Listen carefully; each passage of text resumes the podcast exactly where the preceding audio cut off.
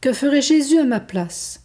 Écoutons Mère Thérèse Madeleine du Calvaire, née Anne-Catherine Talamont, 1801-1863, carmélite, prieure et restauratrice du Carmel de Limoges, fondatrice des Carmels de Tulle et du Dora. Notre Seigneur veut que je vive de sa vie. Il veut aimer et prier par mon âme, agir et souffrir par mon corps, pour continuer en moi sa mission divine, qui est de glorifier son Père et de sauver les âmes. Je dois donc le laisser vivre en moi et faire disparaître ma propre vie par une mort entière et continuelle. Je veillerai sur mon imagination et ma langue, sur mon cœur, pour garder à mon Jésus toutes ses affections, les excitant par la contemplation habituelle de sa beauté, de son amabilité et de son amour infini. S'aimer en Dieu seul, de manière qu'en nous Jésus-Christ vive seul. Je ne sais plus, comme par le passé, multiplier mes petites dévotions. Tout se résume à me laisser à Jésus pour faire de moi ce qu'il voudra.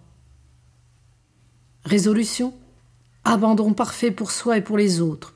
Juste milieu entre l'égoïsme et une trop grande sensibilité. Humiliation paisible à la vue de son impuissance à agir et de toutes ses misères intérieures. Oraison de cœur et repos d'esprit. Modération de l'ardeur naturelle, soit dans le travail, soit en toute autre chose. Sainte joie dans la paix du Seigneur, bannissant toute tristesse d'où qu'elle vienne. Enfin, intérieur et extérieur conformes à ceux de Jésus notre unique modèle qu'il est si doux d'imiter. Prière. Mon Jésus, mon Sauveur, puisque vous êtes le plus zélé pour accomplir la volonté de votre Père céleste, c'est de vous que je veux apprendre cette sublime science.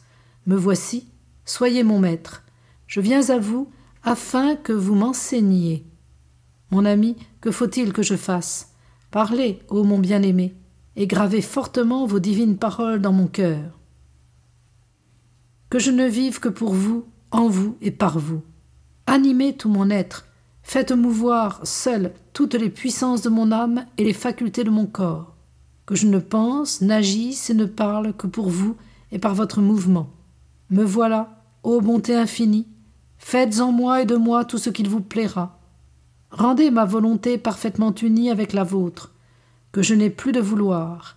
Faites que je ne vois qu'un seul objet dans le ciel et sur la terre, vous, ô mon Jésus, vous tout seul. Me voici, aimez-vous en moi.